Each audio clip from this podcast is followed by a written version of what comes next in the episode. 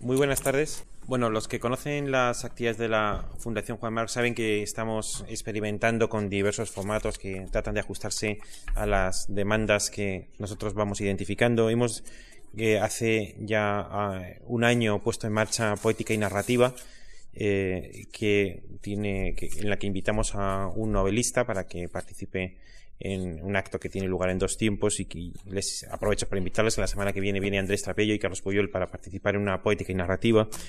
Poética y poesía, en el que abordamos el fenómeno poético, eh, es otro de estos formatos y ah, dentro de poco, en a principios del mes de febrero, viene Jaime Silas para participar eh, en, este, en una nueva sesión de poética y poesía. Estamos preparando, eh, quizá para finales de, de este año o principios del siguiente, un poética y teatro que será para nosotros bueno una bueno pues una, una, experimentación más y que tiene todo el sentido porque nosotros tenemos una biblioteca de, de teatro español contemporáneo que comprende los básicamente los siglos XIX y XX y estos tres formatos que he mencionado tienen que, lugar, tienen que ver básicamente con la creación literaria. Pero también tenemos un formato específico para el ensayo, entendido en sentido amplio, aunque la denominación es Seminario de Filosofía, bajo esta denominación se aborda la filosofía en sentido amplio o el ensayo. Es, por tanto, un formato dedicado a la no ficción. En el último participó como ponente principal Ernesto Garzón Valdés, en mayo tendrá lugar el undécimo seminario de filosofía con eh, la intervención de Celia Morós, último premio nacional de ensayo. Y hoy hemos, eh, hoy tengo el placer de presentar a Félix Ovejero. Esta eh, invitación confirma, a mi juicio, la riqueza de la cantera catalana que la Fundación Juan Marx se complace en explotar cada día más, no solamente porque ha demostrado ser una cantera muy rica y muy interesante aquí en un foro, sobre todo para la, para la gente de, Madrid o de la región que acude cotidianamente a nuestras actividades, sino porque es una contribución mínima, pequeña, pero aunque modesta, alguna, una contribución al necesario establecimiento de puentes entre los dos, o uno de los dos, o dos de los motores eh, culturales, eh, intelectuales de España, como son eh, Madrid y Barcelona, y no creo que España, nuestro país, esté tan sobrada de puentes entre esas dos ciudades como que podamos eh, prescindir de ellos eh, tantas veces como sea posible. Entonces, hoy inauguramos el décimo seminario de filosofía, que se compone, como todos los anteriores, de dos actos, el, de, el que tiene lugar hoy y que tendrá el segundo momento el próximo jueves, también a las siete y media. Dos conferencias, la de hoy, liberalismo y democracia, la del próximo jueves, liberalismo y nacionalismo, que esta es la parte abierta del seminario de filosofía, que se complementa con una parte cerrada que tiene lugar el viernes, eh, en la que el profesor invitado a impartir las dos eh, conferencias debatirá con las personas que él ha elegido con el objeto de que ese debate tenga esas dos partes, una dirigida al público oculto general y otra a los colegas, a sus pares, para que los textos que ha preparado, eh, que son los que se van a presentar hoy y el próximo jueves, puedan ser discutidos en, pie de igualdad con, bueno, con especialistas eh, académicos, etcétera. Y el, el seminario de hoy, el liberalismo y sus críticas, eh, eh, está a cargo de Félix Ovejero, al que muy brevemente presentaré, doctor en Ciencias Económicas por la Universidad de Barcelona y es también profesor titular en esa misma universidad de Ética y Economía. Ha sido profesor visitante en diversas universidades españolas norteamericanas, básicamente, en la Pompeu Fabra, la de Chicago y en la de Wisconsin, y es autor, entre otros libros, y por citar los más, más recientes, los últimos años, Nuevas Ideas Republicanas con Gargarela y Martí, El Compromiso del Método, Proceso Abierto, Socialismo después del Socialismo, y si no me equivoco, eh, acaba de salir el, de Contra Cromañón, Nacionalismo y Ciudadanía. Y ya cedo la palabra a Félix Abejero con mi bienvenida más cordial. Buenas tardes, ante todo muy agradecido por la invitación sorprendido por proceder de la cantera catalana. Eh, espero que, me gustaría que fuera más prolífica, no tanto por mí, sino en sensateces, pero en fin, vayamos a, lo que nos reúne. Lo que quiero hacer en estas dos sesiones es eh, no una exploración de los fundamentos del liberalismo, una tarea seguramente muy trabajosa, sino respecto a dos debates políticos o de filosofía política contemporáneo de cierta entidad, eh, ver las dificultades que el liberalismo tiene a la hora de, hacerles frente. Seguramente el de mañana mm, nos puede parecer más sorprendente, bueno, más bien diría, nos puede parecer eh, pues natural que haya un conflicto entre nacionalismo y liberalismo. Yo tal como trataré de argumentar, perdón, la sesión de, aquí a un par de días, pues las cosas no son tan, tan, tan inmediatas como pueden parecer, pero desde luego el de hoy sí que puede parecer en algún sentido sorprendente, ¿no? Porque eso de preguntarse en qué medida la democracia puede suponer un reto o un problema para el liberalismo, sin duda puede parecer, como digo, un tanto singular, ¿no? Mm, preguntarse si la, si la democracia, si hay contradicción entre liberalismo y democracia, sería casi como preguntarnos si hay contradicción entre ser un animal y ser un perro, o entre contradicción entre, entre ser un triángulo y ser un polígono. Sin embargo, mm, en una aproximación muy, muy, muy, muy preliminar, podemos reparar en que la idea de democracia es una idea que tiene bastantes siglos, mientras que el liberalismo eh, a lo sumo podemos atribuir, echar las cuentas hacia atrás, no más allá de tres o cuatro siglos. Y lo cierto es que el adjetivo liberal acompaña la idea de democracia, decimos democracia, pero añadimos el matiz liberal como distinguiéndolo de alguna otra idea de democracia. Por lo tanto, no, no diríamos un polígono triángulo, sino que sencillamente nos reconocemos en la idea, eh, y en cambio sí que parece que requiere algún matiz esa, esas dos cosas. ¿no? Creo que la, tensión que hay detrás, o la tensión, o por lo menos la distinción, mm, atañe a la naturaleza. ¿no? Cuando hablamos de liberalismo, mm, muy sumariamente podemos situarnos en el plano de los principios, de las ideas, de lo que, de ciertos principios normativos que se corresponderían con la filosofía política liberal, mientras que la democracia se correspondería más bien como un modo de organización de la vida colectiva o del sistema de toma de decisiones políticas. Eso em, conlleva una implicación inmediata, y es que eh, nosotros podemos desde, la, desde los principios liberales, que luego trataré de precisar, echarle las cuentas a la democracia como si echamos las cuentas a otras instituciones, ¿no? Por ejemplo, podemos decir que el mercado, o dirán algunos que el mercado es una institución que se acomoda bien con los principios liberales en la medida que los individuos intercambian libremente lo que ellos desean y en ese sentido, desde el punto de vista liberal, eh, podemos decir que el mercado es una institución que se acomoda. Bien, a su vez, podemos decir, sin embargo, que una sociedad en donde los derechos están restringidos, pues desde el punto de vista liberal, no tiene buen acomodo. Entonces, eh, ¿cómo puede, mientras, como digo, la democracia se sitúa en el plano de los procesos institucionales, el liberalismo se situaría en el plano de los principios? Eso quiere decir también, otra de las implicaciones de eso, es que nosotros podemos mirar la democracia desde distintos puntos de vista éticos o normativos, ¿no?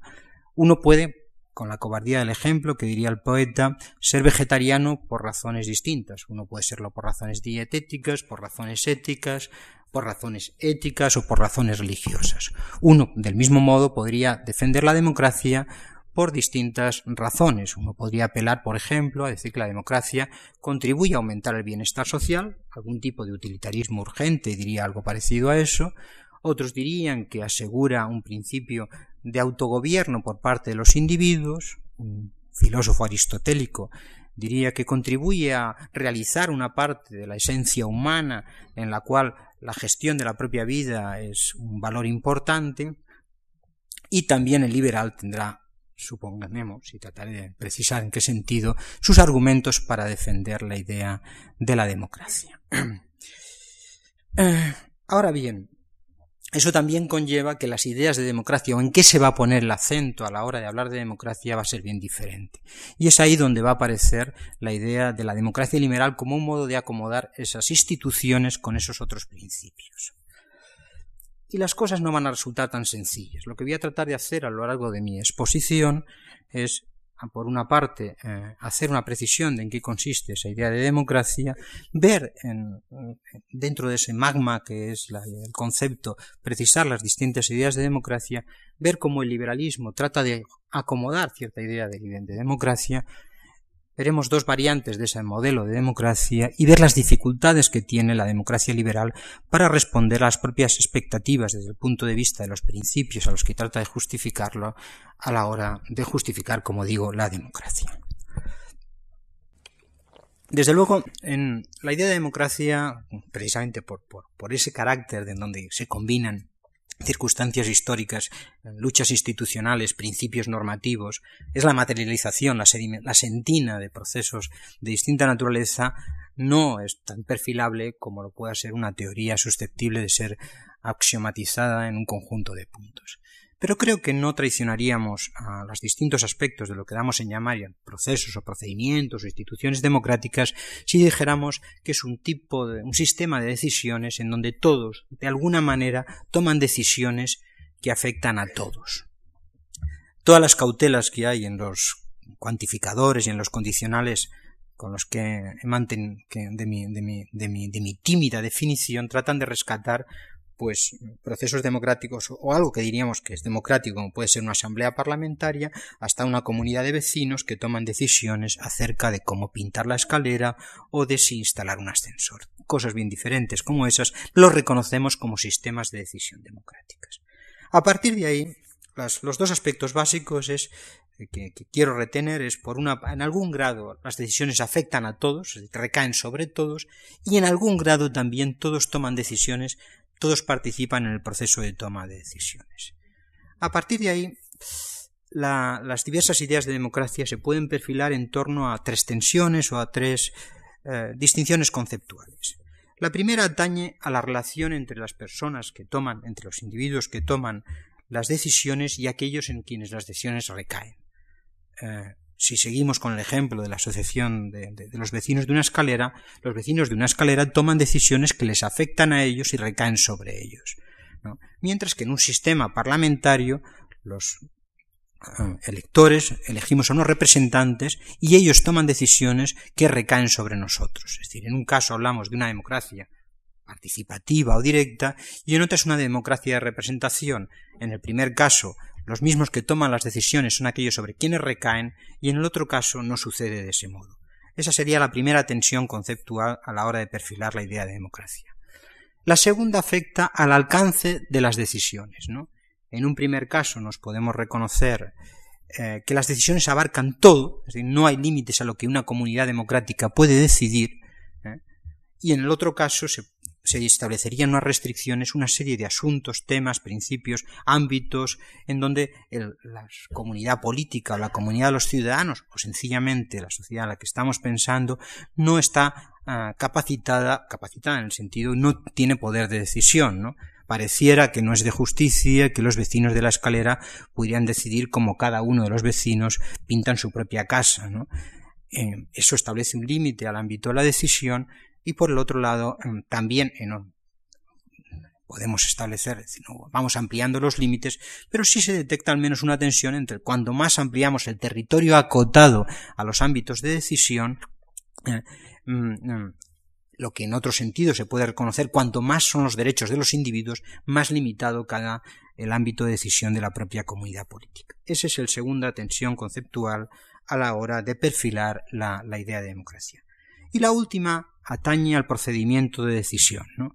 Creo que no sería exagerado establecer una polarización que, como todas las polarizaciones conceptuales, toman las formas puras, luego la historia siempre se instala en los entremedios, entre un sistema de decisión que podríamos decir basado en los modelos de negociación y otro en lo que, para utilizar una palabra muy manoseada en estos tiempos, se utilizan procedimientos de deliberación. ¿Qué quiero decir con esa distinción? ¿no?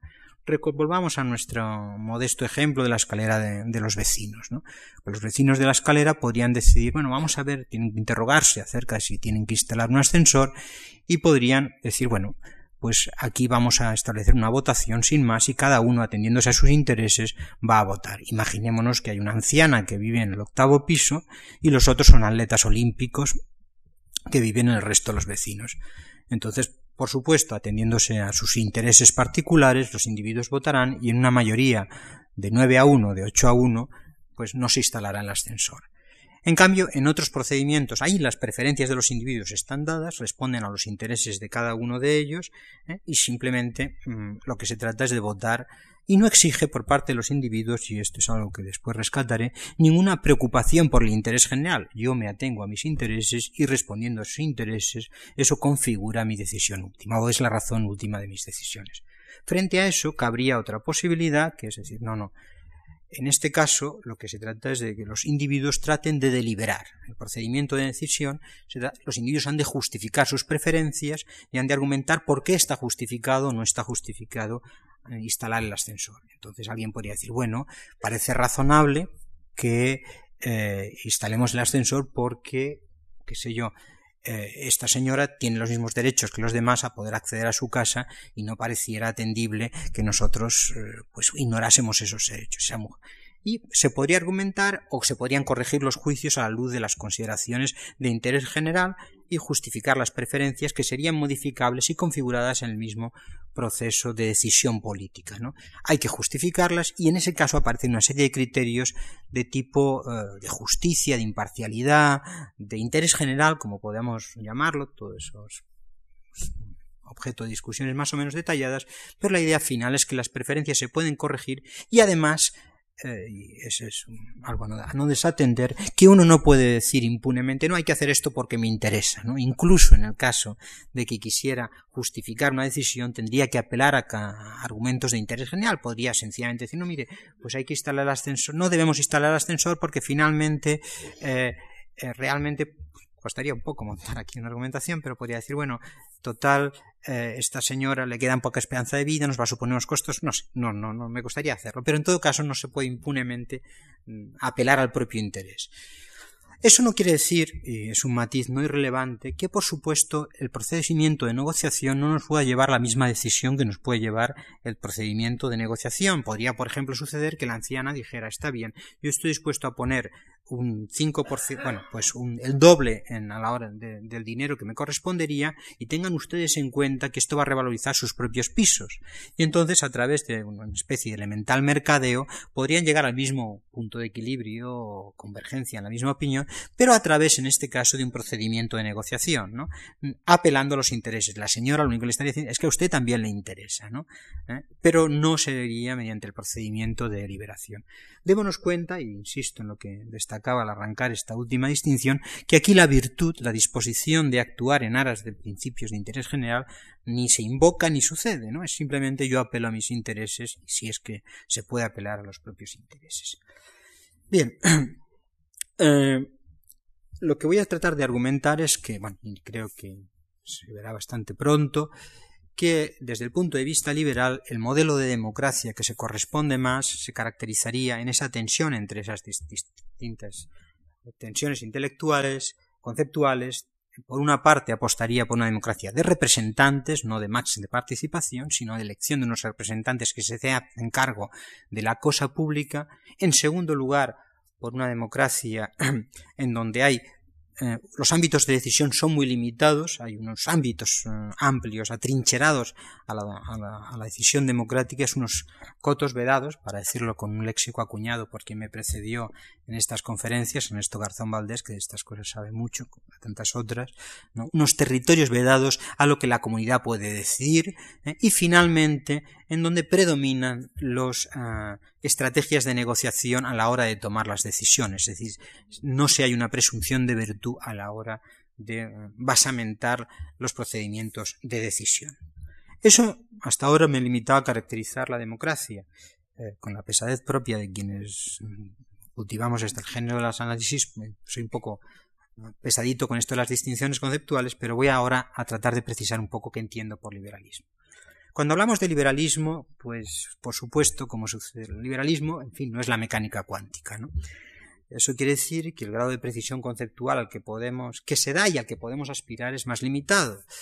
Eh, entonces tenemos que trabajar a partir de unas herencias de autores que, pues seguramente Locke o cualquiera de los clásicos del liberalismo no creía que él estaba perfilando algo que darían en llamar el liberalismo, sino que simplemente es trabajando con retos políticos de su, del momento y tratando de discutirlos. Entonces cualquier reconstrucción es a posteriori y por tanto maltrata a todo el mundo.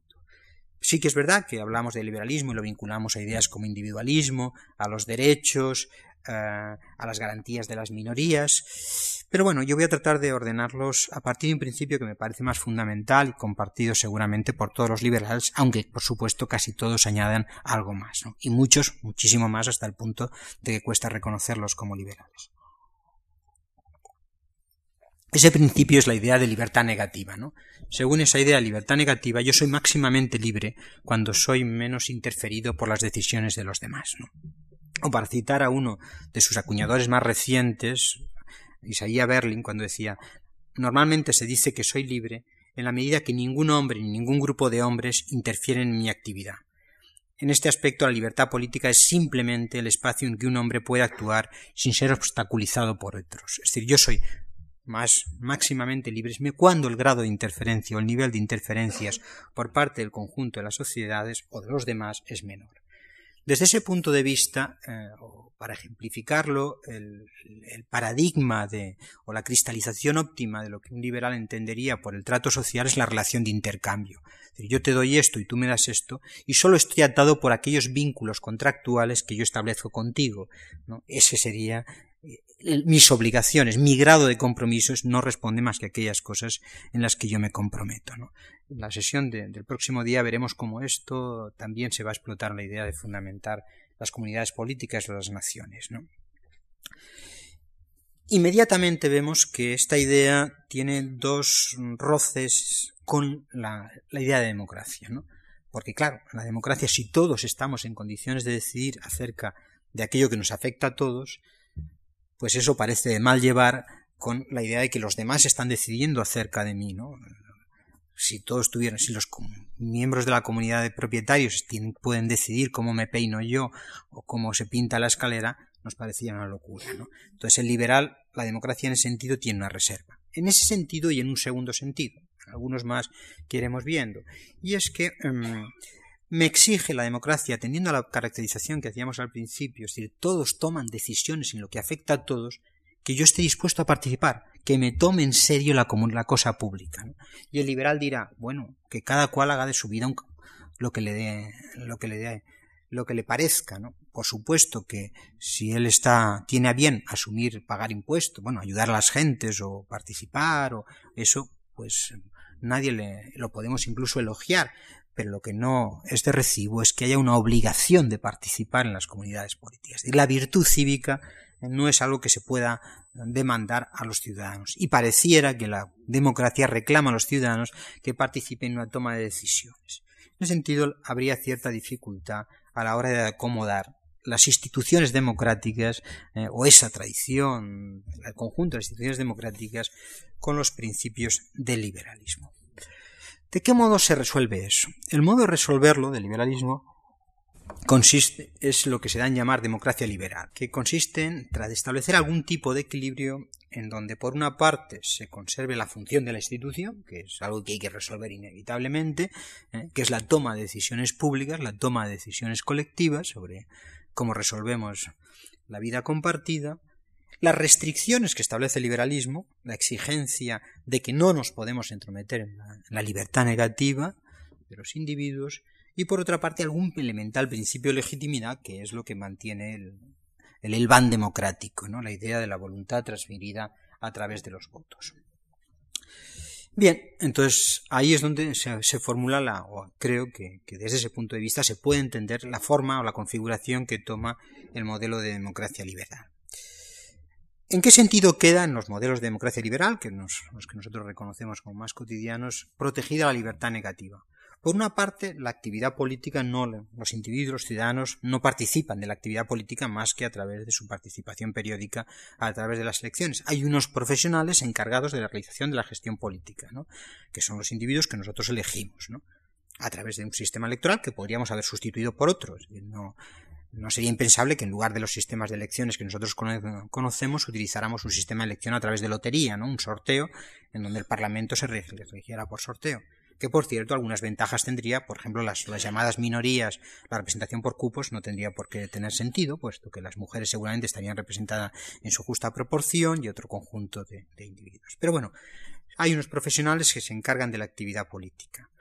Por otra parte, eh, no se asume que el Estado tenga que alentar el comportamiento. Los individuos son libres de participar en sus elecciones, pero no alentar un tipo de vida activa. ¿no? El Estado se muestra neutral en esas concepciones acerca de la buena vida, acerca de cómo tienen que los ciudadanos que comportarse y eh, no ha de alentar la, ciudad, la participación. El tercer rasgo, y ese es fundamental en el liberalismo, es la existencia de unos ámbitos amplios de territorio en donde la comunidad política no tiene que decidir o le está vetado decidir. No podemos decidir pues que una parte de los ciudadanos trabajen como esclavos para los demás, no podemos decidir eh, interferir en, una parte importante de las libertades de, opinión y una serie de terrenos en donde eso queda trincherado y la comunidad política sencillamente se limita a decidir sobre el resto de los territorios.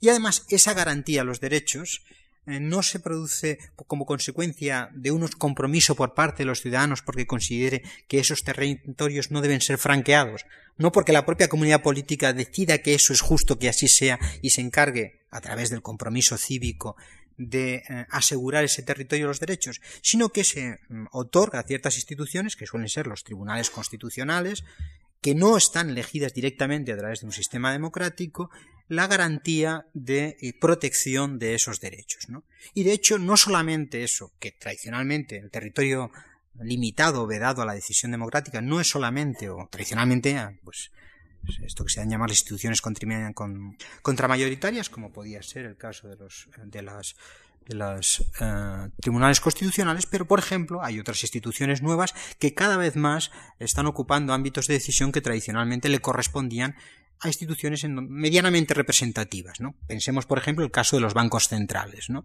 ¿Eh?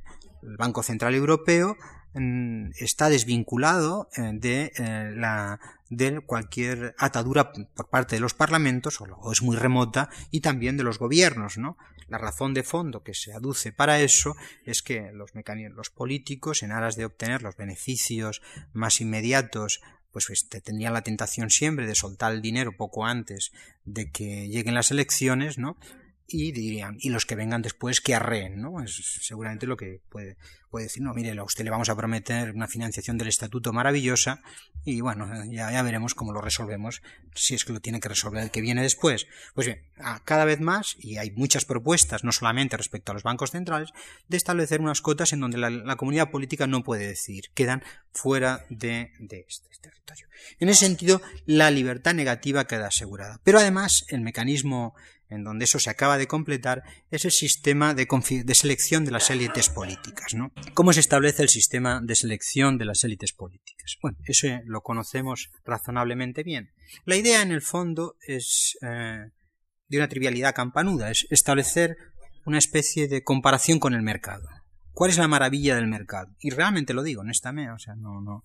El, el mercado es un mecanismo, en principio, de asignación de recursos en donde los mm, nadie está preocupado por defender los intereses de los demás, nadie está preocupado por atender las necesidades de nadie, pero el propio sistema de competencia le obliga a responder a las necesidades de los demás. ¿no? La vieja imagen de la mano invisible de Adam Smith dice el panadero, por supuesto, no quiere usted darle el mejor pan, no lo bueno, a lo mejor quiere, es irrelevante, ¿no? Da lo mismo que él tenga una buena disposición hacia usted, que es decir, no, simplemente sabe que si no lo hace de la mejor manera, usted se va a ir a comprarlo al lado. En ese sentido, el escenario de, competencia le obliga a ser virtuoso, aunque él no sea virtuoso. Es decir, es una máquina social que funciona, que está engrasada con el aceite del egoísmo. Puede prescindir de la virtud y, sin embargo, resuelve un montón de tareas colectivas. Tiene un montón de patologías, vaya por delante, pero no es eso lo que nos va a ocupar hoy. Entonces, podemos diseñar los mecanismos institucionales del mercado político del mismo modo, sin reclamar virtud, de modo compatible con esa inspiración liberal. Bueno, algo de eso se, se puede pensar. Y es ahí donde se va a producir una bifurcación entre dos variantes, bueno, vamos a perfilar los territorios comunes y luego veremos los dos variantes de esos modelos democráticos. La idea es muy sencilla, ¿no? Los votantes actúan atendiendo a sus propios intereses, no tienen ningún compromiso con un interés general a la hora de configurar sus preferencias, o pueden tenerlo, pero un mecanismo puede prescindir de ello. Los políticos lo único que tienen el interés es de mantenerse, de preservarse en el poder, pero para preservarse en el poder tienen que obtener el máximo de votos. Y para obtener el máximo de votos eh, están obligados a atender a las preferencias de los individuos. En ese sentido, el mecanismo podría funcionar prescindiendo de, eh, las virtudes o de las motivaciones de los individuos, no las excluyen a priori, ¿no? Podría ser que los políticos actuaran virtuosamente, o pudiera ser que lo único que les interese es salir en la tele, tener éxito sexual, o sabe Dios que, en todo caso, el mecanismo les obliga a actuar como si fueran virtuosos. A partir de ahí, las, los modelos de las dos ideas de democracia liberal, que son las que me van a entretener un poco más ahora en la exposición, se bifurcan. ¿no?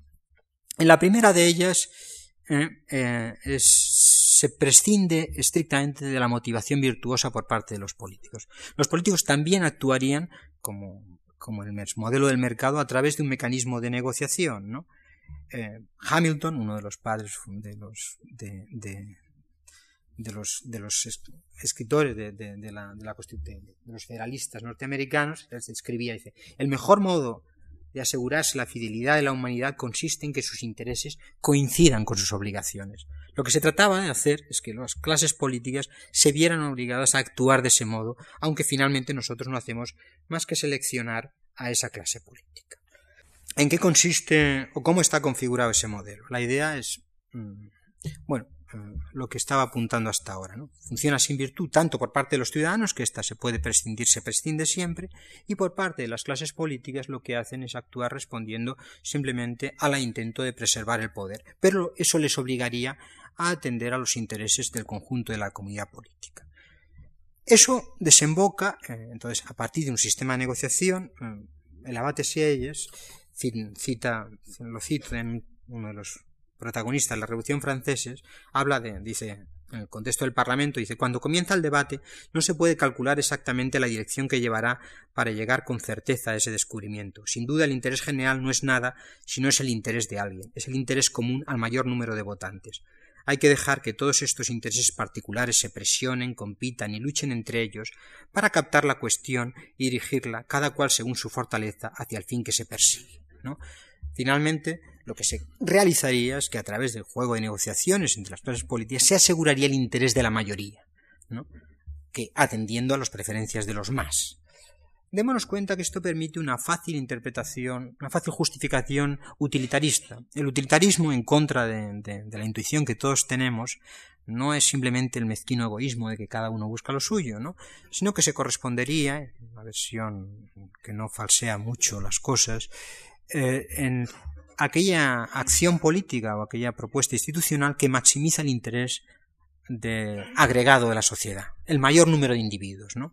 Entonces, el modelo democrático, una idea de democracia según la cual las preferencias de los individuos cuentan cada uno como una, ¿no?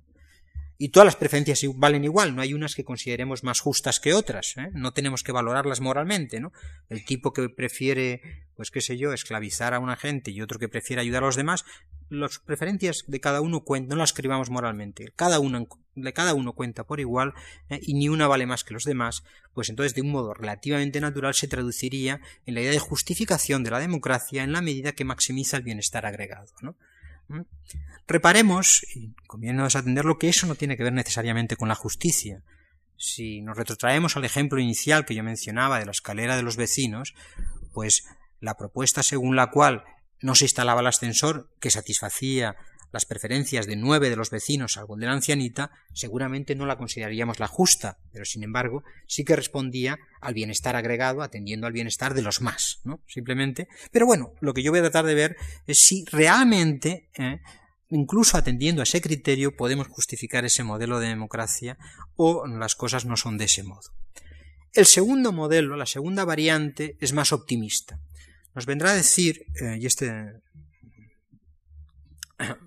bueno, vamos a citar a otro, a otro de los federalistas norteamericanos, que dice que los individuos a través de sus elecciones no seleccionan a otros tipos egoístas que están respondiendo finalmente a sus propios intereses, sino que seleccionan a los individuos mejores entre ellos, es decir, a, los más excelentes, a quienes están más informados y, y además están hondamente interesados en la sociedad, en el bienestar, en un compromiso con el interés general.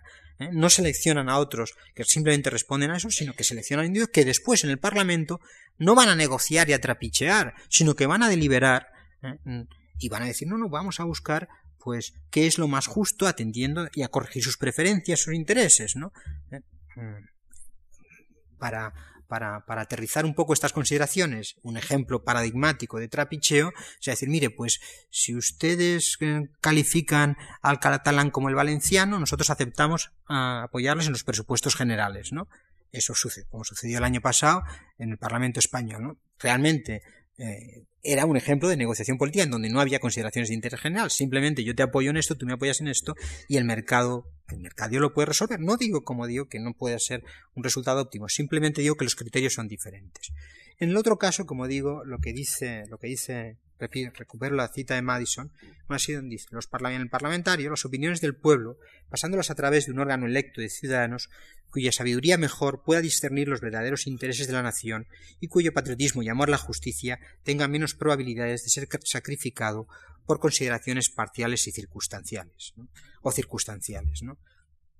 Y se podría completar con la bien conocida cita de Burke que dice el Parlamento es una asamblea deliberativa de una sola nación, con un solo interés, el de todos, y donde está el bien general, determinado por la razón general de todos, que debe servir de guía y no por los objetivos locales o los prejuicios locales allí alguien que puede en principio acudir defendiendo ciertas cosas está dispuesto a corregir sus juicios porque los principios de justicia, los principios de imparcialidad, los principios de interés general se imponen a cualquier consideración sectaria o partidista. Ha de modificar sus preferencias. Como digo, habría dos modelos. En este segundo modelo, mm, lo interesante o lo curioso es que los individuos ignorantes, y además se supone lo, lo caracterizan así, no interesados por el interés general, sin embargo, tienen la capacidad, porque el sistema electoral lo permite, de identificar entre ellos a los más excelentes y finalmente las decisiones aquí ya no se basarían en un interés de la mayoría, en el sentido del bienestar de los más, de maximización del bienestar agregado, para decirlo en léxico utilitarista, sino, sino una traducción en leyes en donde la democracia se acaba conectando con la justicia. Nos acerca a decisiones más correctas normativamente, entendámoslos como lo entendamos. En todo caso, los dos modelos, que ahora vamos a examinar con algún detenimiento más, preservarían la libertad negativa, en el sentido de atrincherar derechos y no exigir virtud ciudadana, ¿eh? Y los dos participan, por tanto, de cierto pesimismo antropológico. Antes estábamos hablando acerca de los resultados, yo debo ser un poco cándido en esto, pero vamos, la biología no me refuta de que hay componentes, si no altruistas, de reciprocidad en la especie humana, pero el diseño institucional, en todo caso, eh, casi diría que lo penaliza, diría explícitamente que lo penaliza, pero en todo caso no contempla los comportamientos altruistas o de interés general, simplemente no, no forman parte del guion para funcionamiento de las instituciones. Bueno, vamos a la primera de ellas, ¿no? Al modelo ese de democracia más parecido al mercado, en donde los políticos tratan de atender a sus propios intereses y mm, responden únicamente a los estímulos de la, de la, obtención del máximo número de votos sin atender a la calidad de las preferencias y luego pues a través de modelos de negociación cuaja o cristalizaría en la decisión en una decisión que se corresponde con la utilidad agregada. Como sucede en el modelo del mercado económico, para que las cosas funcionen se requieren unos ciertos requisitos ¿no? de funcionar. esto es de una, trivialidad campanuda. ¿no? Quiero decir con eso que cuando hablamos, por ejemplo, del mercado, para que el mercado asigne suficientemente los recursos, pues han de producirse eso que metafóricamente se dan llamar competencia perfecta, es decir, ausencia de externalidades, rendimientos de escala con ciertas características, eh, ausencia de bienes públicos y cuando se dan esas condiciones el mercado actúa información y esto después tendrá cierta importancia simétrica entre compradores y vendedores y entonces cuando eso se da el mercado funciona muy bien por eso el mercado en determinados productos funciona y en otros no acaba de funcionar ¿qué pasa con el mercado político? Responde, se dan las condiciones para que precisamente podamos detectar las preferencias de los más y esas preferencias de los más sean atendidas. Insisto que no quiere decir que las decisiones sean más justas, pero estoy evaluándolo a partir de sus propios criterios. Bueno, hay tres requisitos que son básicos, ¿no? Es de sentido común que parece. En primer lugar, que eh, todas las ofertas puedan aparecer, ¿no? Es decir, porque claro, si la gente tiene demanda algo, pero no hay alguien que está dispuesto a ofrecer, ese producto no aparece y por tanto eh, el mercado no podrá votar esas preferencias y sus intereses no van a ser atendidos y por tanto no se satisfacerá ese criterio. Segundo, ahora del lado de la demanda, que todos los individuos estén en condiciones de hacer oír su voz, ¿no? que puedan decir, oiga, que yo cuento, esta es mi demanda y usted va a competir por obtenerla. Y finalmente, que los individuos, los votantes, los ciudadanos tengan información sobre lo que adquieren. ¿no? Yo podría saber lo que quiero, pero lo que me dan no se corresponde con lo que, con lo que yo estoy adquiriendo. Pues bien, a mi parecer, ninguno de esos requisitos, y se podrían mencionar algunos más, se acaban de satisfacer en, los modelos, en, ese modelo de competencia, de, democracia de competencia. En primer lugar, en la oferta eh, hay lo que en economía se llama barreras de entrada. No todos pueden entrar a ofrecer sus productos, fundamentalmente porque las campañas electorales son altamente costosas.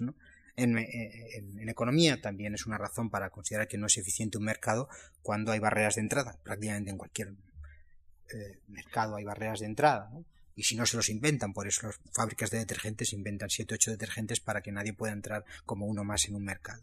Pero bueno, hay eso qué quiere decir, como digo, hay unas barreras de entradas que dificulta que eh, todos puedan entrar. Por supuesto, uno podría decir, bueno, pero finalmente, eh, si los tipos, los, empresarios políticos, para utilizar el léxico schumpeteriano, los que tratan de ofrecer sus productos, pues descubren, qué sé yo, que en el conjunto de la población se ha desatado un virus maoísta, pues acudirán allí y ellos finalmente lo que les interesa es vender su producto y se volverán maoístas. Pero las cosas no son tan sencillas. En primer lugar, por una razón a no desatender, y es que las ofertas configuran las propias demandas, ¿no? Eh, las mujeres de la India no reclaman los derechos porque ignoran lo que no demandan, lo que no tienen. ¿no? Entonces, ciertas demandas no aparecen sencillamente porque no hay una oferta potencial, porque desprecian cuanto ignoran, ¿no? Simplemente no se da la posibilidad de que eso aparezca en el mercado y por tanto nadie va a poder aparecer, no va a aparecer esa respuesta. Segundo, porque quienes no experimentan los problemas tienen dificultades para reconocer la existencia de esos problemas, ¿no? Buena parte de los eh, esto pues de los problemas vinculados a, algún tipo de limitaciones físicas y desde luego en una parte importante de la agenda de los problemas que les podían preocupar a las mujeres ¿eh? hasta ahora no se consideraban porque simplemente las clases políticas ¿eh? vivían no padecían ni experimentaban esos problemas y no sabían que había un individuo que podía tener dificultades para acceder a través de una escalera y eso podía ser sencillamente se ignoraban y no formaban parte de la agenda política ¿no? Yo vengo de, allí, de la cantera catalana, y en la cantera catalana el, grado de, la burbuja, la composición de la clase política, desde el punto de vista lingüístico, no se parece nada ni remotamente a la composición de los individuos que día a día se enfrentan a un montón de problemas elementales que tienen que ver como entender lo que le están diciendo el informe del hospital sobre su propia salud, ¿eh? porque, bueno, eso no les sucede a ellos. No hay mala fe, sencillamente ignorancia. No están expuestos a esos problemas. ¿no? La sociología radical norteamericana de los años 60 describía muy bien esos fenómenos de, de composición de las clases políticas. No estoy haciendo una crítica, entiéndase, urgentemente, urgentemente izquierdista. Sencillamente señalo que si estamos jugando al mercado, el mercado ha de estar en condiciones de reconocer la existencia de potenciales voces, si no aquello no funciona. Y parece que eh, así sucede. Y no solamente el inventario de los problemas, sino el inventario de las respuestas. ¿no? A la hora de responder a un problema, se nos ocurren mm, mm, ciertas respuestas pero sencillamente porque ciertas cosas consideramos que no son susceptibles de ser modificadas. ¿no? Eh, de nuevo, pues con un ejemplo así un poco doméstico y quizá chapucero, cuando uno puede leer, dice, ah, pues el año pasado murieron como consecuencia del frío 200 personas en Nueva York. Bueno, en esa descripción de ese problema ya hay una, una especie de, de respuesta anticipada al problema. Otro podría decir, bueno, quizás murieron porque eran pobres, ¿no? Porque el tío que vivía en Park Avenue también padecía el frío, ¿no? Simplemente con ese diagnóstico estamos anticipando una respuesta posible y estamos excluyendo otra, ¿no? Entonces, si, esa, si esos filtros de la barrera de entrada aparecen, buena parte de la descripción de los problemas, del inventario de los problemas que aparecen, que van a ser detectados o no por la población, y de las respuestas están configurados por la propia oferta. El segundo ámbito donde la cosa no acaba de, de funcionar como debería, atendiendo a su propio criterio de justificación, ¿no? Es la presencia de todas las voces, ¿no? Es decir, que cualquier individuo esté en condiciones de mm, hacer oír su voz cuando las decisiones les afectan y entonces el mercado podrá respetarlos, atender a sus intereses y se satisfacerá el criterio de maximización del bienestar agregado. Bueno, pues aquí eh, sucede, obviamente, que buena, con una parte importante de las decisiones, lo que afectan a las generaciones futuras, nosotros estamos tomando decisiones acerca de cómo va a ser nuestra sociedad, de los tipos de consumo, y esos individuos no tienen capacidad de votar. Naturalmente, en el sistema, si eso es tal como está diseñado, vota siempre contra los intereses de los individuos que no están en condiciones de hacer oír su voz o de quejarse, porque esos van a ser paganos y nos vamos a beneficiar quienes podemos, eh, quienes podemos votar. Eso nosotros lo padecemos en el marco de las comunidades autónomas, ¿no? Uno mm, pues puede votar en reclamar mucho más, como los políticos no responden en el conjunto del Estado, sino que solo responden en su comunidad política, se produce una situación en donde las, vamos, por un sistema de incentivos, no por ideología siquiera, las pequeñas oligarquías locales tienen mucho interés en prometer mucho y luego ya lo pagarán vagamente quienes sean los otros, ¿no? En ninguna comunidad autónoma, dicho al revés, ganaría alguien que dijera no, no vamos a nosotros a reducir nuestras pautas de consumo, nuestros niveles de renta atendiendo al interés general del conjunto de la comunidad política. Seguramente habría gente eh, que podría estar interesada en hacer eso, que tendría, pero desde luego el mercado político los expulsa, ¿no? O un político en Brasil que dijera que en vez de aumentar el Producto Interior Bruto el 5%, pues van a ser más cautelosos con la selva y van a seguramente el mercado político lo expulsa. Esas voces no se reflejan. Y finalmente hay otro rasgo y es que Tal como están configuradas las competencias de los partidos políticos, nosotros no elegimos a la carta, sino que elegimos un menú completo. ¿no? En el menú nos introducen pues un conjunto de cosas y nosotros no podemos señalar, oiga, es que realmente nuestras preferencias van aquí, ¿no? Y aunque ustedes de Rondón pues han introducido, perdón el sesgo, pero forma parte de la cantera, lo de la reforma del estatuto, en realidad los peatones de la historia nos traen sin cuidado, pero como todo eso va de Rondón, pues en el programa hay que tragárselo entero, ¿no? Entonces, en realidad, las preferencias de los individuos, aunque los individuos sepan lo que quieran, ¿eh? no se corresponden con, lo, con su, no se traducen ¿eh? en, los, en, los, votos que luego son reinterpretados del modo que es. Y luego a eso se añade otra circunstancia que, que, yo creo que sigue teniendo vigor, aunque luego hay que matizarla mucho, que es lo que, que es el mecanismo de competencia política. ¿Qué sucede? Eh, permíteme un ejemplo así espacial, ¿no? que es de los economistas. De... Imagínense que ustedes que, que tienen, están en la playa y tienen dos kioscos de helado, ¿no? Este es un kiosco de helados y este es otro kiosco de helado. Entonces, el mejor modo que usted tiene de asegurarse que aumenta su clientela, si, si, este, si tiene el kiosco aquí, ¿cuál es?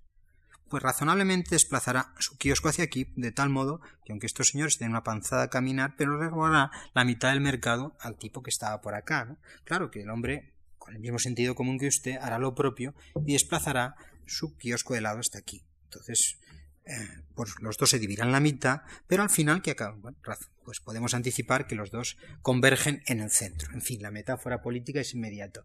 Los partidos políticos, cuando intentan maximizar el número de votos, van diluyendo sus perfiles, van siendo más vagos, prometiéndolo todo a todo el mundo sin molestar a nadie, ¿eh? y entonces los programas finalmente son indistinguibles. ¿no? Si nos reparamos en el discurso político de los últimos, bueno, hace ya bastante tiempo, se ha producido una transición de hablar de, los principios que constituyen los idearios al trato que tenemos con los principios. ¿no? Se habla, nosotros somos honestos, eficaces, eh, coherentes, pero claro, con eficacia, honestidad y coherencia se puede llevar una comuna hippie y un campo de concentración nazi, ¿no?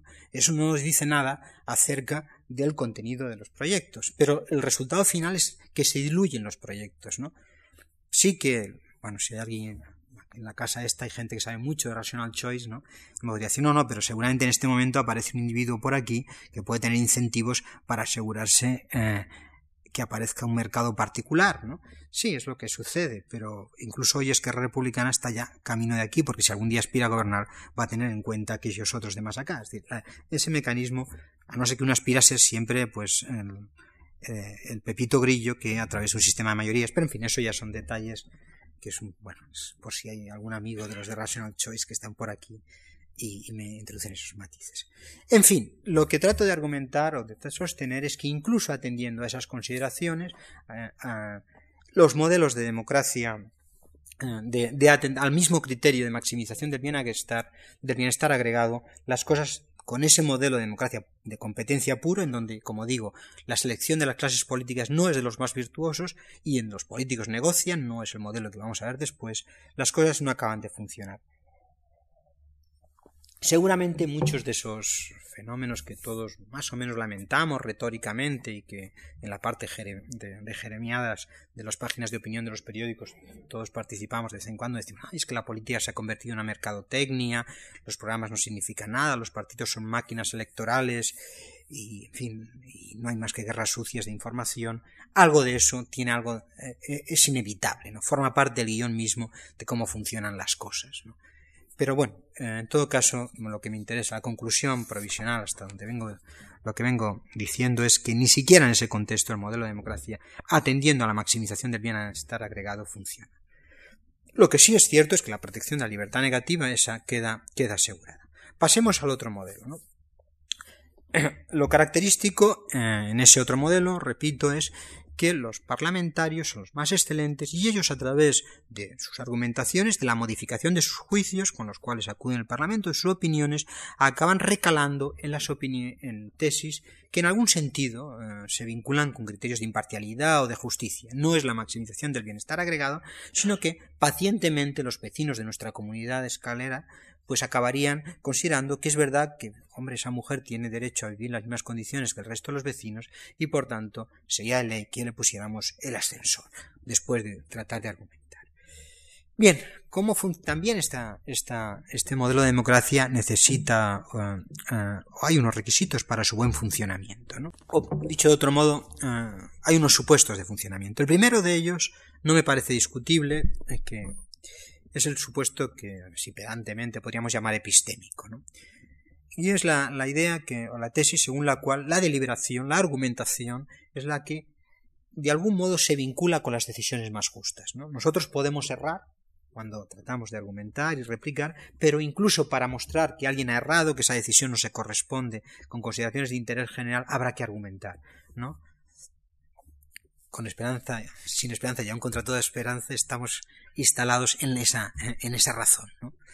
Y no hay modo de escapar. ¿no? Entonces, en ese sentido, que hay una conexión entre deliberación, de argumentar, de tratar de replicar eh, y llevar a los juicios más atinados, eso no parece discutible. La segunda requisito, y son los que después vamos a escrutar a ver si se aguantan o no, es cierta exigencia de virtud. Eh, de cierta, que entre los individuos que deliberan, pues por lo menos ha de haber un componente mínimo de compromiso, de estar dispuesto a modificar las preferencias a la luz de los juicios públicos. Eso también mm, mm, parece elementalmente atinado. Finalmente, eh, como, en la cita clásica, eso de que la hipocresía es el tributo que el vicio rinde a la virtud. ¿no? Incluso el hipócrita está reconociendo cuando trata de mentir, cuando finge, cuando dice no hay que hacer esto en atención a los intereses generales, pero en el fondo está defendiendo sus intereses particulares o los de su grupo, está atado por la propia dinámica del debate a corregir sus juicios porque le ha dicho que no, no, es que es verdad que hay que que todo está subordinado a hacer las cosas juntas. Si usted me muestra finalmente que no, que eso se corresponde con mis intereses, puesto que yo he concedido que hay que actuar atendiendo al interés general, me veré obligado a corregirlo. Me veré obligado, claro, si al menos hay algunos virtuosos ahí y ni siquiera si hay un componente de virtud. ¿no? Y esa virtud, mm, bueno, parece razonable que se da. Yo creo que además hay razones biológicas para pensar que, en la especie humana se da y por eso nos ruborizamos cuando mentimos y hay una serie de rasgos pues, ubicados en nuestro cableado neuronal para pensar que sí, que algún componente de virtud tenemos. Pero bueno, vamos a dejarlo. La tercera hipótesis, supuesto, es un modelo, un supuesto antropológico según el cual hay individuos más excelentes que otros, ¿eh? y si queremos añadirle un, coro, un pequeño punto a esa especie de, ese tercer punto, que tenemos razones para otorgarles el poder, es decir, los individuos más excelentes, que son los que vamos a tratar de detectarlos a través del sistema de competencia electoral. Ahora veremos el alcance de ese juicio. Y el tercero, que es el que me voy a concentrar en mi crítica, es la idea de que el mercado político me permite identificar a los individuos más excelentes, ¿no? Que los individuos, los votantes, los ciudadanos, que no saben ni están interesados por el interés general, sin embargo, a través de sus elecciones competitivas, son capaces de identificar un talento del cual carecen. Vamos a ver el alcance de cada uno de estos, o el poder de, cada uno de estos juicios. En primer lugar, la, tesis epistémica no me parece discutible. Es cierto que hay una vinculación entre deliberación y, y justicia, y como digo, incluso para o corrección normativa, como queramos llamarlo, por incluso para mostrar que no es así tendríamos que argumentarlo. La tesis de que se necesitan unas mínimas dosis de virtud, pues va de suyo incluso en el acto mismo de comunicación, ¿no? Eh, cuando yo digo, si yo te pregunto la hora, me estoy comprometiendo con que yo, mis palabras, hay un trato elemental con la verdad, ¿no? Es casi una pragmática del lenguaje, un sentido muy elemental. Pero sí, forma parte de eso inevitable. Podríamos discutir la idea de que hay unos individuos más excelentes que otros y desde luego que podamos otorgarles el poder, ¿no? Una razón para discutir eh, que haya individuos más excelentes que otros es que la excelencia política seguramente es multidimensional. Mm, un individuo puede ser muy rápido computando, pero tiene poca capacidad de ponderación ¿eh? o tiene eh, poca acribia moral o tiene poca capacidad de síntesis o de talento, en fin, eso que los que, que la actividad política, como decían los clásicos, es sabiduría práctica, ¿no? Y la sabiduría práctica, para decirlo con más, sería síntesis de la multiplicidad de determinaciones. Hay muchas cosas que se entremezclan ahí y por restricciones matemáticas no se puede ser lo más bueno en todas las cosas a la vez, ¿no? No se pueden maximizar varias veces objetivos a la vez, no se puede ser el más guapo, el más listo, el más inteligente. Entonces, seguramente habría razones para pensar que no hay una excelencia incondicional. Pero aún si consideráramos que hay un tipo de individuos incondicionalmente excelentes o que lo que finalmente evaluamos es esa capacidad de síntesis, podríamos pensar también que por razones de principio, pues no hay por qué otorgarles a ellos al poder, ¿no? Eh, bien sea porque pueden porque se alejan de una realidad, aunque también podría suceder precisamente en virtud de sus talentos, que nada, ninguna información le resultaría ajena, o bien porque la idea de que unos individuos manden más que otros podríamos considerarla discutible. Pero no voy a entrar en esa consideración, ¿no? La idea de que viola el principio de igual consideración de todos los individuos. Pero ¿qué hay de esa idea de que el mercado político, de que la competencia política permite reconocer a los individuos más excelentes, a los políticos honestamente interesados por el, por el interés general. Bien, en principio la cosa puede parecer contraintuitiva, ¿no? Como unos tipos atarugados eh, e ignorantes de la cosa pública, sin embargo, van a ser capaces de seleccionar aquello que ignoran. Eh, finalmente, cuando están en los tribunales de oposición, presuntamente, los que saben evalúan al que, al que trata de ingresar en el gremio, ¿no? Es decir, para evaluar has de conocer aquello que se está evaluando y ese es un sistema de selección común que tenemos cuando realizamos oposiciones o cuando nosotros examinamos a los estudiantes. Nosotros que sabemos detectamos quién es el buen candidato. Pero las cosas no necesariamente tienen que ser así. Hay otros sistemas de selección que son selecciones, sistemas de selección ciego, ¿no? La selección natural, por ejemplo, es un ejemplo característico de cómo un mecanismo no inteligente es capaz de reconocer de, de, a través de pues el que sobrevive está adaptado a unas constricciones eh, ecosistémicas y entonces esas constricciones eh, producen algo que parece el resultado de una inteligencia y sin embargo no es el resultado de una inteligencia. Toda la teoría del diseño inteligente se ampara en eso, ¿no? En reconocer que hay algo que un marciano cuando llegase aquí diría, caramba, esto ha sido configurado como un ingeniero que ha construido un robot y sin embargo es el proceso de selección ciega a través de un sistema de mutación, herencia y reproducción diferencial, ¿no? Bueno, podríamos pensar que en la, que el mercado en algún sentido sucede lo mismo. Nosotros no tenemos por qué saber cómo se hace una paella, pero con nuestras elecciones de consumo somos capaces de detectar aquel que lo hace mejor y con eso acá penalizamos sin hacerlo intencionalmente aquel que lo hace mal. ¿Sucede eso en el mercado, en el caso político? Pues no es el caso, ¿no? Y de nuevo aquí el modelo económico también resulta iluminador. ¿Qué es lo que nos sucede a nosotros cuando vamos al mecánico o al vendedor de coches de segunda mano, a un abogado o a un médico? Que estamos absolutamente vendidos. Porque es lo que en economía se llama un mercado de información asimétrica. Él dice la naturaleza del producto, la naturaleza del problema, y en ese tipo de casos, y esto no voy a entretenerme mucho en eso porque, esperamos, la teoría económica ha desarrollado que el tipo que es fraudulento obtiene ventajas diferenciales. ¿Por qué? Porque nos dice, no, es que su coche realmente tenía este problema que usted me ha traído, pero tenía este otro. Por supuesto, el, vendedor, el, el, trabajador honesto nos puede decir, no, no, le ha reparado la avería, pero nosotros no tenemos modo de detectar uno con, respecto al otro. Y el otro tiene un beneficio diferencial, que a medio plazo supone la extinción de, de, los, de los vendedores honestos. En, la, en el ámbito de la, de, la actividad política, inevitablemente nos encontramos con una situación. ¿Por qué? Porque el político ha de tener un margen de discrecionalidad. Él tiene discrecionalidad que tiene que ver primero con que es incapaz de anticipar los problemas que se va a encontrar No es, no es que le digamos al señor, usted me arregla esto, no, no usted le hace una elección genérica, pero no sabe que de pronto le va a venir una gripe aviar, le van a venir unos incendios y una serie de problemas que no puede anticipar. Y además porque en virtud del mismo mecanismo deliberativo ha de poder cambiar de punto de vista. No está atado con un contrato, como podía ser un tipo de representación en donde yo le digo a este señor que vaya a tomar esa decisión y únicamente esta decisión. Entonces, en virtud de esas condiciones, el político está en condiciones de inventarse problemas, presentar como solucionados problemas que realmente se resuelven mm, de suyo, ocultar otros, ¿no? ¿Eh? Hay una serie de territorio amplio para su actividad discrecional. Por supuesto, nosotros podemos decir, no, no, pero la oposición dirá, pero tenemos tan pocas razones para fiarnos de la oposición como, como para fiarnos de los otros, porque los incentivos pueden ser los mismos, ¿no? Una política antiterrorista eficaz la población no, la, no es capaz de adivinarla, porque simplemente los problemas no han aparecido y nadie puede decir, no, no, es que resuelto un montón de problemas, porque nadie ha podido verlos. ¿no?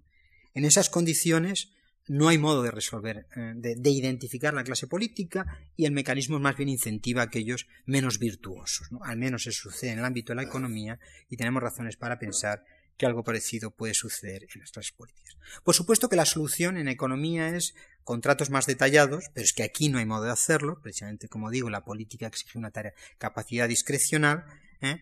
una mayor especificación, o una intervención pública, que es lo que sucede en los casos también, como digo, de, de, pues de etiquetajes o de cosas que, muestran que ese producto no es fraudulento. Pero claro, no hay nada exterior a, a lo político. ¿no? La intervención pública sobre lo público no tendría sentido. Muy sumariamente, por tanto, podemos concluir que la vinculación, que, esas que, difícilmente estamos en condiciones de escoger los más excelentes, y por tanto el vínculo entre deliberación en esas condiciones y justicia quedaría roto. Sí queda protegida la libertad negativa, ¿no? y en eso no hay, no hay duda. Queda protegida, bueno, o no hay duda, o bueno, voy a ser un poco premioso en esta última parte. Lo que sucede es que la justicia queda en este caso protegida desde fuera. Esos derechos que, están ahí, que quedan atrincherados a las volubles mayorías y minorías, asegurarían que la locura de los políticos, la locura o los intereses mezquinos de los ciudadanos no se acaban imponiendo. Por supuesto, eso tiene muchos problemas, y aquí hay algunos colegas que esto saben mucho más que yo, que es dónde justificamos esas fronteras a lo que una a lo que la comunidad política puede decidir, ¿no? esos derechos que dicen no sobre esto mejor se lo quitamos no dejemos que los ciudadanos jueguen con esto que con las cosas de comer no se puede jugar sobre todo porque las instituciones encargadas de velar por eso no solo carecen de una legitimidad democrática inmediata, como pueden ser las instituciones directamente parlamentarias, sino que se manejan con un terreno de discrecionalidad amplio, porque los principios constitucionales son razonablemente abstractos y eso les otorga una posibilidad de decidir como, pues eso, como, como, y además no solo eso, sino que acaban reproduciendo las mayorías y minorías de la comunidad política, y no solo eso, sino que deciden según reglas de mayoría, es decir, que buena parte de las perversiones que podíamos ver en la democracia acaso se acaban recogiendo ahí. Pero como digo, en esa discusión no quisiera entrar porque mm, la cosa tiene sus réplicas y sus contrarréplicas. Lo que he tratado de argumentar es que, eh, eso es que, que la democracia finalmente no acaba de acomodarse bien con el liberalismo. Si uno apuesta por el pie democrático, podría decir, bueno, pues entonces acaso tenemos que volvernos hacia ese otro asunto que hasta ahora hemos despreciado, que es la posibilidad de virtud en la ciudadanía, ¿no? Aquello que eh, con las mejores leyes, una cita de Maquiavelo dice, así con las buenas costumbres para conservarse, tienen necesidad de las leyes, del mismo modo las leyes, para ser observada, necesitan buenas costumbres. Es decir, sin una ciudadanía, ah, pues, con una disposición cívica más saludable, el conjunto de este mecanismo funcionaba precisamente bajo la presunción de la ausencia de virtud. Pero claro, eso tiene aquel peligro de decir, bueno, claro, si mi abuela tuviera ruedas sería un camión. Pero, pero el caso es que eso nos emplaza a la pregunta de las posibilidades de encontrar ¿eh? en el conjunto de la ciudadanía en la ciudadanía ese tipo de disposiciones cívicas que eh, desde luego el, liberalismo escamotea. Y para asegurar finalmente eh, que las decisiones sean más justas y que incluso ese atrincheramiento de las libertades esté, sea el resultado del compromiso de los ciudadanos y no la exclusión de las propias decisiones de los ciudadanos. Que eso pueda ser así, mm, bueno, eso ya nos sitúa en otros terrenos que desde luego no vamos a transitar ahora Por una parte, algunos de ellos a mí me interesan mucho, que es lo que nosotros conocemos de la naturaleza humana y de las disposiciones cooperativas, de reciprocidad, de principios de justicia.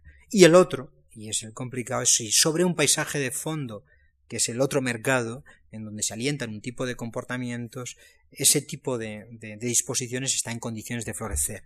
Sobre la segunda cosa, sobre el segundo asunto, que finalmente seguramente es el importante, yo soy bastante pesimista. Pero bueno, Mm, sobre el otro sí que hay unas posibilidades, pero de eso habrá que decirlo en otra ocasión. Eso es todo lo que quería contar. Gracias.